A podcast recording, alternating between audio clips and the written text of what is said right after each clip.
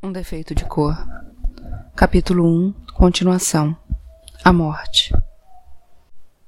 Mal soubemos que era dia, pois entrava um pouco de luz por pequenas frestas no madeirame, e um homem que estava ao lado do Benevides, o Aziz, disse que ele não se mexia. Tentaram acordá-lo, mas foi em vão. Alguém disse que poderia ser fome, mas o Aziz apalpou o pescoço de Benevides e encontrou suas mãos endurecidas agarradas à corda. Uma mão na entrada e outra na saída da volta em que a corda dava no pescoço, esticada de maneira a não permitir a passagem de ar nenhum. O Benevides tinha se matado, e muita gente disse que ele tinha feito o certo, que antes virar carneiro de bicho do mar, pois provavelmente seria lançado ao mar, do que carneiro de branco no estrangeiro. Ninguém sabia o que fazer. Alguns gritaram para ver se os guardas apareciam, mas nada aconteceu. O calor e o cheiro forte de suor e de excrementos, misturado ao cheiro da morte, não ainda do corpo do morto, mas da morte em si, faziam tudo ficar mais quieto, como se o ar ganhasse peso, fazendo pressão sobre nós. Já estávamos todos muito fracos, pois era o início do quarto dia sem comer. A minha avó quase não falava. Às vezes soltava um suspiro, um murmurar de orações. A Taiwo ficava dizendo que estava com fome, mas depois esqueceu. Eu também tentava esquecer que tinha fome, procurando na memória a aparência do Benevides entre os vários rostos para os quais muitas vezes fiquei olhando dentro do barracão, ainda em África, mas não consegui. Nenhum deles parecia se chamar Benevides. Ainda naquele dia, abriram a portinhola e mandaram que nos sentássemos o mais junto possível da parede do navio. Era difícil nos mexermos, e os guardas se aborreceram, gritando que se não quiséssemos comida era para avisar, porque eles não dispunham do dia todo. Tinham mais o que fazer além de dar comida a preto. Usavam o chicote e todas as línguas que conheciam para que entendêssemos. Talvez tivessem nos deixado tantos dias sem comer para que, mesmo com raiva, ficássemos suficientemente fracos para não reagir. Estávamos com fome bastante para evitar qualquer problema que adiasse ainda mais a distribuição da comida, que era a carne salgada, farinha e feijão. Cada um recebeu a sua parte em cumbucas de cascas de coco, e foram distribuídas algumas vasilhas de água que passaram de mão em mão e não foram suficientes nem para metade de nós, tamanha a sede. Retiraram o corpo de Benevides e a noite foi tranquila. Dormimos quase agradecendo o favor que tinham feito ao nos darem comida. Mas, na manhã seguinte, três outros homens apareceram mortos tinham se enforcado durante a noite. Ao retirarem os corpos, os guardas avisaram que se mais alguém se matasse, o corpo ia ficar ali mesmo, até o fim da viagem, que mal tinha começado, como um castigo para todos os outros. A partir daquele aviso, quase ninguém dormiu direito para vigiar os companheiros, porque não queria ter ao lado um cadáver apodrecendo. Talvez pelo incômodo de sabê-lo morto e de vê-lo sendo devorado por fora, porque por dentro já nos sentíamos um pouco mortos. Quanto ao cheiro do possível cadáver, provavelmente seria apenas mais um cheiro misturado aos outros, que nos esforçávamos em vão para ignorar. Ao entrar no porão, os guardas tinham panos amarrados sobre o nariz e ficavam apenas o tempo suficiente para fazerem o que tinham ido fazer distribuir comida ou chicotear quem gritava ou reclamava das condições de viagem. Às vezes, alguém puxava um canto triste. Um ou outro tentavam acompanhar durante alguns versos, mas não ia além disso. A dor cantada era própria demais, única demais para ter acompanhamento, e dividir a dor alheia parecia falta de respeito. Pelo menos era o que eu sentia pois ficava com vergonha de cantar junto alguma música que conhecia, mesmo que ninguém mais ouvisse, mesmo que fosse só para mim. Eu esperava a pessoa terminar e então recomeçava, sozinha. Não nos davam comida todos os dias, e me acostumei a isso. Acho que todos nos acostumamos, gostando de uma certa sensação de conforto causada pela fome e pela fraqueza. Era como se o espírito se separasse do corpo e ficasse livre e solto, tanto da carne quanto do porão do navio. Eu olhava para Taiwo e, de repente, a alma que partilhávamos se transportava imediatamente para Uidá ou para Savalo e brincávamos todos juntos. A Taiwo, eu, o Kokumo, a minha mãe e a minha avó. Certas cantigas voltavam à memória, as que minha mãe cantava para nos fazer dormir e as que a minha avó cantava enquanto tecia ou conversava com os voduns. Acho que acontecia a mesma coisa com a minha avó, porque às vezes eu olhava para ela e a pegava sorrindo, abrindo a boca para dizer palavras apenas para dentro dela mesma, entregue à moleza que nos fazia estar no presente e no passado ao mesmo tempo. Como se dessa maneira pudéssemos evitar o futuro incerto, que ninguém sabia onde ou como seria. Alguns dias depois do suicídio dos três homens, morreu uma das mulheres. De onde eu estava não foi possível vê-la, mas sabia quem era. Ela tinha marido no navio e os dois ficaram sempre juntos no barracão. O marido chorou e se lamentou em voz alta, querendo saber o que tinha acontecido. Mas nós, as mulheres que estávamos mais perto, não soubemos dizer. Ela apenas tinha fechado os olhos e morrido, sem que ninguém percebesse. Nem sei como percebemos depois, porque, na maior parte do tempo, ela tinha ficado quieta, sem se mexer, e talvez já estivesse doente desde o embarque. Foi a primeira a morrer sem causa aparente, e nos dias seguintes outras pessoas adoeceram. Homens, mulheres, alçás, quetus, pelês e gestás. Alguns diziam que era porque estávamos ali havia muitos dias, no meio daquela imundície toda, respirando um ar que não era de gente respirar, sem ver o sol, sem tomar chuva, sem nos lavarmos, sem comer e sem beber água direito. A Taiwo começou a chorar porque o vestido novo já estava muito sujo, e a minha avó disse que o lavaria quando chegássemos ao estrangeiro.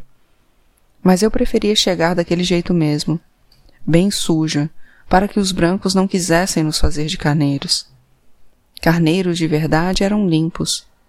E também para que não nos quisessem de presente, nem a mim nem a Taiwo, pois eu não gostava da ideia de dar sorte para gente que tratava gente pior do que se tratava carneiro.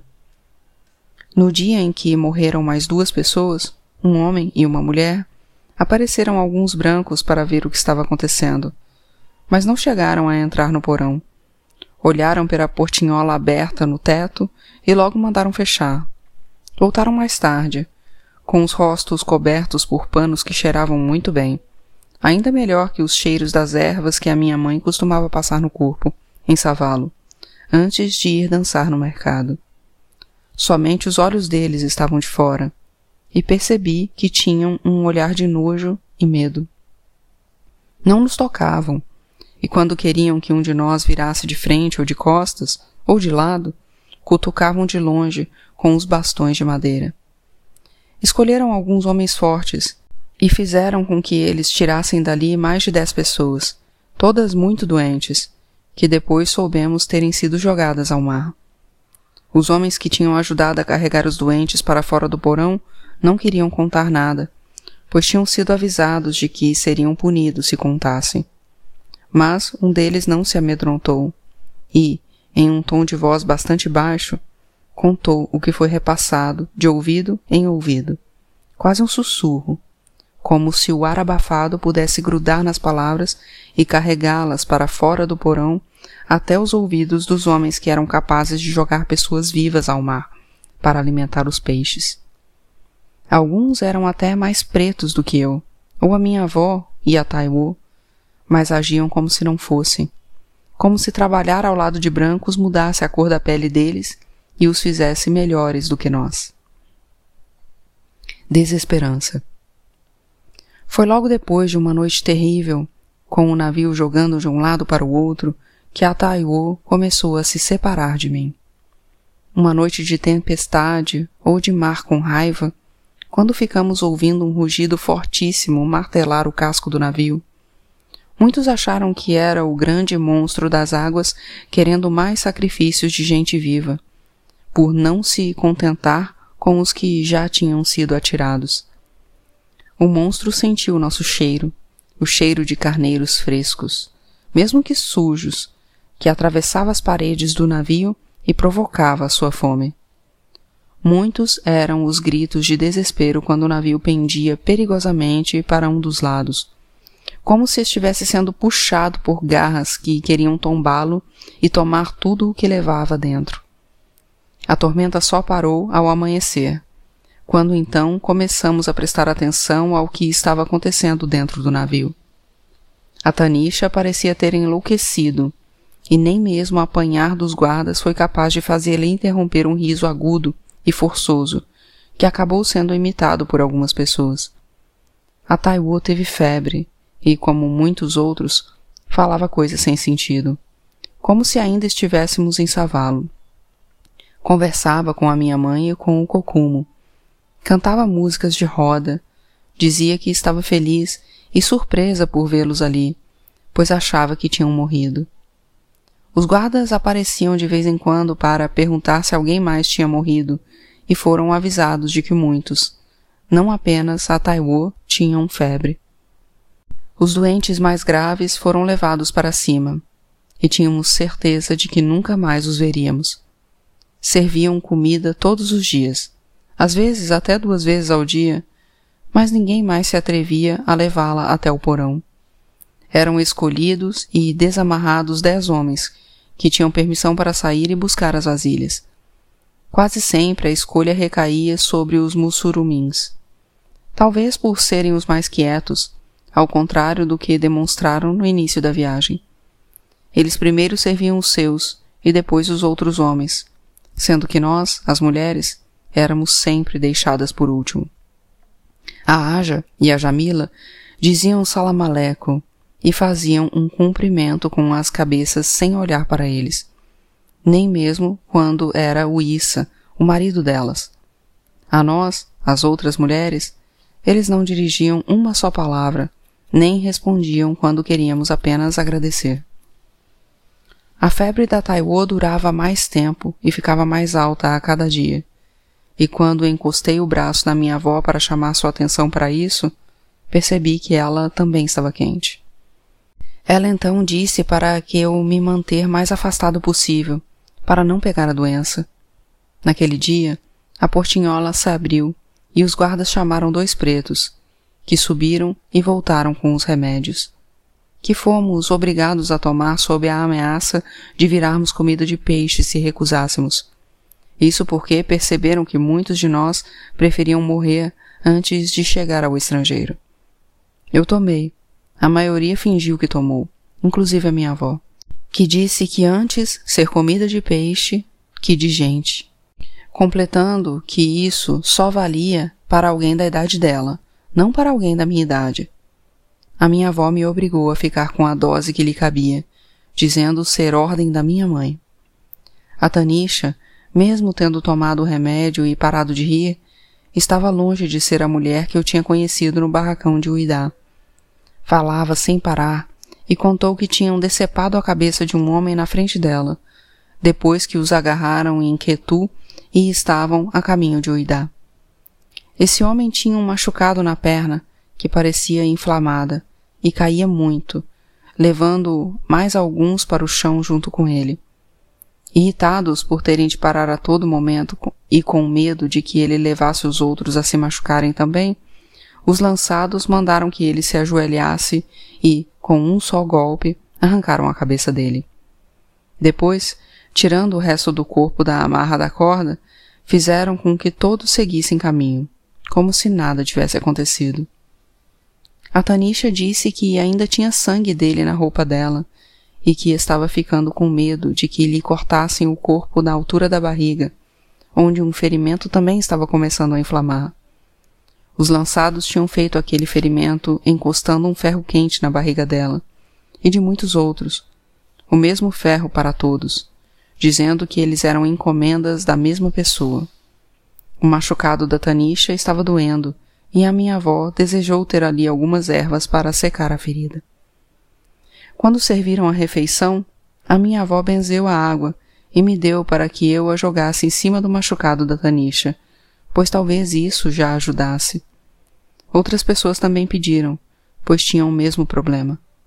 A minha avó benzeu muitas águas e rezou para Sheleg Batá, o vodum das pestes e das doenças, que poderia curar todos eles, se Deus quisesse, mas nunca se sabe dos quereres de Deus. O Deus dela, que eu já sabia ser o mesmo de todos, só que com outros nomes.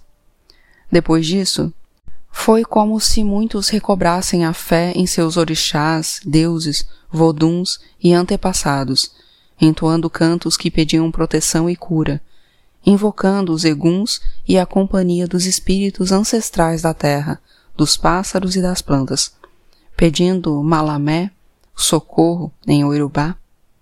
A minha avó disse que estava cansada e preferia morrer, o que achava que não ia demorar muito pois sentia a presença dos amigos abicus. Na escuridão, ela já tinha visto o Kokumo e a minha mãe, e disse saber que a Taiwo estava querendo ir com eles, embora não fosse um abicu. A Taiwo já quase não falava ou se mexia, mas de vez em quando reclamava por não conseguir respirar direito e por doerem as costas e a cabeça. O remédio da Taiwo, que continuava sendo distribuído junto com todas as refeições, a minha avó passava para mim, que me curava por nós três. Visto que ela também não queria o dela, dizendo que já tinha vivido o suficiente. Despedidas. Eu não pensava que elas fossem mesmo morrer, mas achava normal que a minha avó falasse daquele jeito. Só me convenci de que falava a verdade quando tentei praticar com a Taiwo uma brincadeira que fazíamos desde muito novas, nem sei quando. Qualquer uma de nós podia fechar os olhos e pensar um pensamento, qualquer um, e deixá-lo pela metade, para que ele fosse completado pela outra. Ficávamos horas nesse jogo silencioso, como se tivéssemos o poder de entrar no pensamento da outra e saber para onde ele estava indo. Eu queria saber o que Taiwo pensava sobre a vida que levaríamos do estrangeiro, se seríamos presentes ou carneiros, mas não tive resposta. Senti que a Taiwo já não estava mais dentro de mim, como se ela tivesse fechado os olhos naquelas horas em que, olhando por sobre os ombros da nossa mãe, que dançava, eu conseguia me ver dentro dos olhos dela. Eu tentava sair de mim e não encontrava mais para onde ir. Tentava encontrar a Taiwo e não conseguia. A Taiwo já estava fora do meu alcance. Estava morrendo. A comida começou a apodrecer por todo o chão do navio, porque muitos, e eu também, já não tínhamos mais apetite, e ao cheiro dela se juntava o cheiro de xixi, de merda, de sangue, de vômito e de pus. Acho que todos nós já queríamos morrer no dia em que abriram a portinhola e mandaram que nos preparássemos para sair.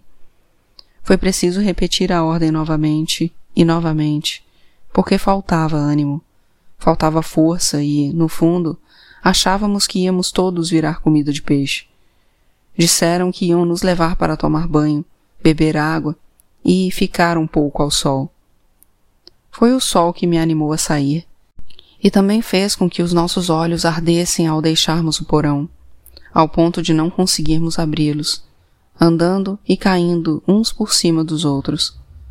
Tentei me levantar e caí várias vezes antes de conseguir me manter de pé, não só por causa da fraqueza, mas porque as pernas pareciam ter se desacostumado ao peso do corpo, sempre deitado. Logo atrás de mim subiram a minha avó e a Tanisha, carregando a Taiwo nos braços. À medida que saímos, eles nos mandavam tirar as roupas e jogá-las a um canto do navio.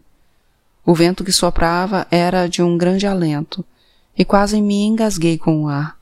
Leve, fresco, sabendo amar, um cheiro bom. Eu me lembrei do Akin e da Aina, e da primeira vez que eu e a Taiwo vimos o mar. Não fazia tanto tempo, e nunca poderíamos imaginar que em breve estaríamos ali, dias e dias no meio do mar, que parecia ser muito maior do que aqui imaginava. Eu teria adorado a oportunidade de dizer a ele que, para todo lado que se olhava, era só mar, mar e mais mar. Mas já naquele momento percebi que não era só por isso, mas também porque eu queria viver, e não virar carneiro de gente nem carneiro de peixe. E então, sobrevivendo a tudo isso, é que eu poderia falar com Akin sobre o mar. O vento soprando na pele e o sol davam uma sensação boa de que eu ia conseguir. Quase sorri, e só não o fiz porque olhei para minha avó e me assustei. Ela estava mais velha do que qualquer pessoa que eu já tinha visto, muito mais magra, os peitos escorrendo por cima dos ossos da costela, os olhos embaçados e a pele coberta por uma fina crosta esbranquiçada, igual àquela que se forma sobre a carne que é salgada para durar mais tempo. Percebi que muitos também estavam daquele jeito, inclusive eu, na barriga, onde a pele branca que havia se formado esfarelou quando esfreguei a mão com força sobre ela. Era mais fácil com a mão molhada em um pouco de saliva, e a crosta tinha gosto de sal. Mais tarde eu soube que aquilo era causado pelo próprio corpo, que colocava para fora o excesso de sal da comida que ingeríamos, principalmente da carne ou do peixe salgado. A Jamila e a Aja não queriam tirar as roupas, mas foram obrigadas pelos guardas e ficaram o tempo todo agachadas a um canto do navio uma tentando proteger a outra. Os mussurumins, que também protestaram, mas não precisaram ser obrigados, não levantaram os olhos do chão e não tiraram as mãos da frente do membro, exceto quando começaram a rezar e precisaram erguê-las na direção de Meca ou do céu. Todos nós estávamos contentes com aquela liberdade. Tenho certeza de que não era este o objetivo dos donos do tombeiro nos deixar felizes, mas sim salvar a carga de algum tipo de doença contagiosa que poderia pôr a perder a viagem.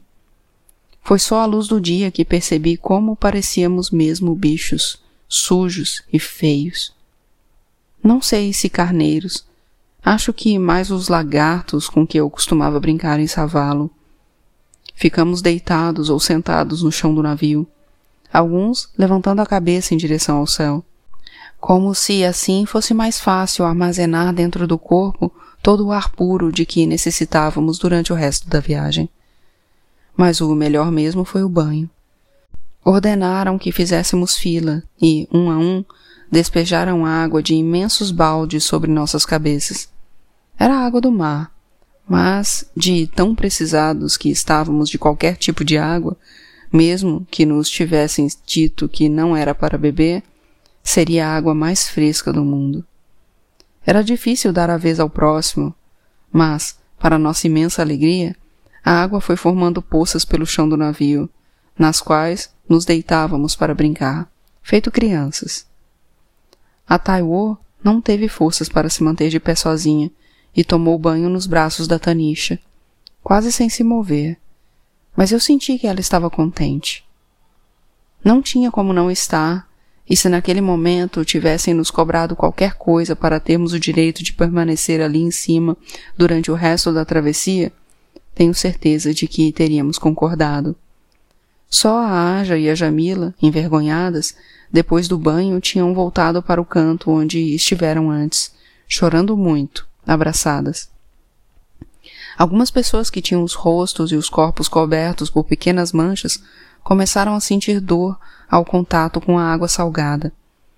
Em um dos homens, as manchas já tinham se transformado em bolhas cheias de pus. A minha avó disse que era a peste, a varíola, embora hoje eu acho que não, porque provavelmente todos nós teríamos morrido, ou então ficado cegos, ou, pelo menos, com o rosto cheio de buracos. Olhamos o rosto e a garganta da Taiwo e elas estavam lá, as manchinhas. A minha avó disse que nem todos que pegavam a peste morriam, mas disse isso com os olhos cheios de água. E me lembrei de que só tinha visto a minha avó chorar uma vez, no dia em que Kokumo e a minha mãe foram para o Orum. Orum é o céu ou firmamento, onde vivem as almas, enquanto esperam para voltar ao Ai. Enxugando os olhos, ela disse que eles estavam voltando para buscar a Taiwo, que queria ir. Então não devíamos ficar tristes. Eu me desesperava, porque em alguns momentos acreditava que seria levada também, pois sem a Taiwo ficaria só com metade da alma. Sem a Taiwo, o branco não iria mais me querer para presente, e eu viraria carneiro, como os outros. Todos ficaram bravos quando jogaram nossas roupas no mar. E a Age e a Jamila choraram ainda mais. A Taiwo nem reclamou de ter perdido o vestido novo. A noite foi muito fria e tivemos de passá-la ao relento, nus, todos o mais junto possível, porque tinham jogado remédio no porão e precisaríamos esperar até o dia seguinte para podermos descer. Foi uma noite longa, mas a melhor de todas. Além de água e comida, distribuíram cachaça e todos beberam à vontade. Os guardas não se importaram quando algumas pessoas se puseram a cantar e outras vozes foram se juntando. Logo, quase todos estavam cantando e dançando, sem se lembrar da nudez, da fraqueza, do frio ou do destino como carneiros. Ou, talvez, apenas preferissem virar carneiros felizes eu também tive vontade de cantar e dançar, mas não tive coragem, na frente da minha avó e da Taiwu. A Tanisha dançou em uma roda junto com várias mulheres, e duas delas eram muito bonitas, parecendo a minha mãe quando dançavam. Os guardas só impediam que os homens chegassem perto deles, ou então que formassem grandes rodas e ficassem conversando em voz baixa, como se tramassem algo. Nesses casos, usavam longos bastões para manter distância e separar grupos suspeitos. Um homem começou a dançar com uma das moças bonitas e o membro dele ficou duro e em pé como os dos guerreiros em Savalo, o que me fez lembrar ainda mais a minha mãe, como se já não bastassem as danças de que ela tanto gostava. Na verdade, queria que nada tivesse acontecido, queria não ter saído nunca de Savalo. A minha avó percebeu e, mesmo tendo dito para eu ficar longe dela, benzeu-se e me abraçou, dizendo que era melhor tentarmos dormir. Quando o dia amanheceu, os guardas formaram um grupo com todos os doentes que tinham manchas na pele e disseram que seriam mais bem cuidados fora do porão. Acho que todos já sabiam o que ia acontecer. Que logo que nós descêssemos, eles seriam atirados ao mar, mas ninguém protestou. Achei bom a minha avó não ter contado sobre a doença da Taiwo, que tinha manchas apenas na garganta. A Tanisha alertou que era perigoso, que todas nós poderíamos pegar a doença por causa dela. Mas a minha avó garantiu que não, que tinha fé em Sheleg Badá, o que controla as pestes, que ele ia ajudá-la a cuidar da Taiwo e só a levaria se Deus quisesse, poupando todos os outros. Quando descemos, o porão estava limpo e quase tinha um cheiro bom, se não fosse tão forte. Cheiro de limpeza e de remédio, mais remédio que limpeza, mas fresco. Todos se benzeram ao entrar, deram caô a Xangô e ocuparam os mesmos lugares que antes, como se a familiaridade pudesse dar um pouco mais de conforto. Alguns dos homens quiseram se deitar junto das moças com quem tinham dançado, mas os guardas não deixaram. Nós, as mulheres, continuamos sem as cordas e os homens voltaram a ser amarrados e, na medida do possível, começaram a nos tratar melhor, talvez com medo de não chegarmos vivos ao estrangeiro. Onde seria o estrangeiro? Será que já tínhamos saído da África? Eu tinha estes pensamentos porque não fazia ideia de quantos dias estávamos ali, que deveriam ser muitos. Queria chegar rápido, virar carneiro ou presente, mas que fosse rápido. Mas não foi rápido o suficiente, porque tudo aconteceu em três dias. A Taiwo não se levantou nem abriu os olhos, não teve mais manchas e nem as antigas criaram pus, mas ardeu de febre. Quando às vezes falava alguma coisa, era sem coerência, e sempre com o cocumo ou com a minha mãe. Nunca comigo ou com a minha avó, que nos deitamos uma de cada lado e tentamos aquecê-la com nossos corpos, mesmo porque não tinham substituído as roupas jogadas no mar. A minha avó me acordou no meio do sonho em que eu estava em uma canoa, remando pelos rios de Savalo, e me disse para segurar bem forte a mão da Taiwo. Entendi que era a hora de nos despedirmos. E a Taiwo estava tão fraca que nem respondeu ao meu toque, deixando a mão mole. A minha avó disse que não era para eu ficar triste, porque a Taiwo estava alegre em partir para se encontrar com pessoas que gostavam dela e a estavam esperando no Orum. Apertei mais forte ainda a mão dela, para que a sua parte da nossa alma não fosse embora e ficasse comigo. Era nisso que eu pensava, mas não sei se foi assim que aconteceu, como também não sei dizer se era essa a intenção da minha avó.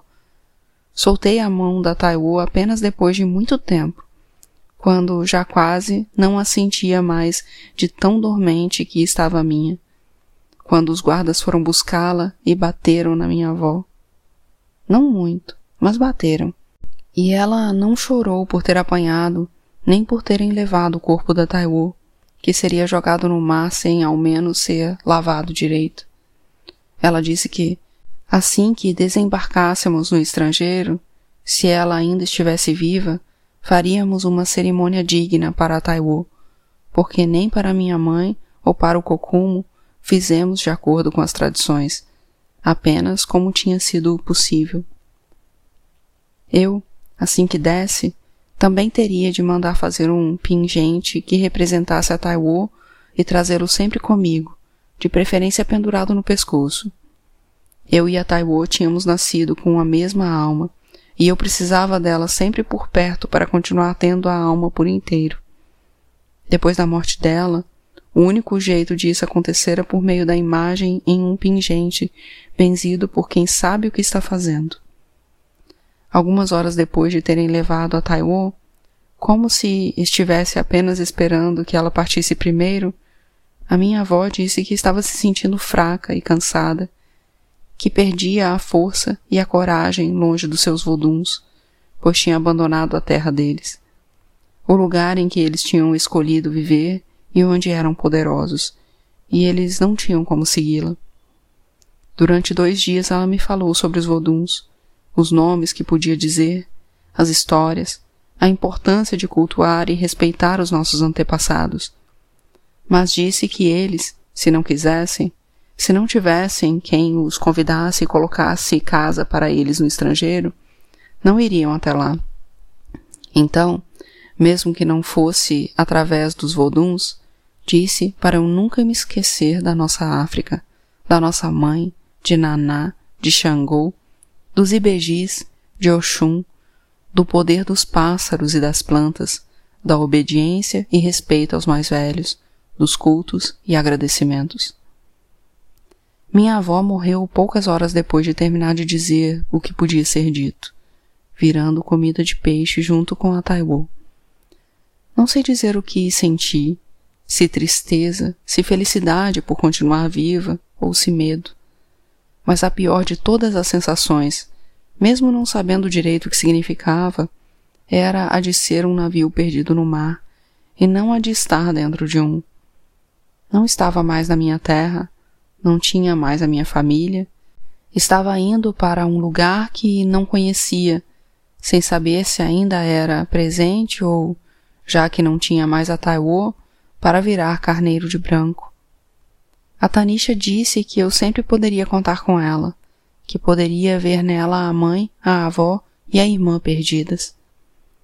Poucos dias depois que jogaram a minha avó ao mar, avisaram que estávamos chegando, que da parte de cima do tumbeiro já era possível enxergar terra de um lugar chamado Brasil. Foi só então que os mussurumins acreditaram que não estávamos indo para Meca, e ficaram bravos por terem sido enganados, dando pontapés e murros nas paredes do navio. Os guardas apareceram para ver o que estava acontecendo e disseram que eles, os mussurumins, tinham sorte por já estarmos tão perto da terra e, com tantas providências a serem tomadas antes do desembarque, não terem tempo de castigá-los como gostariam. Mas que se continuassem, se não se comportassem direito, os novos donos não se importariam em recebê-los castigados e obedientes.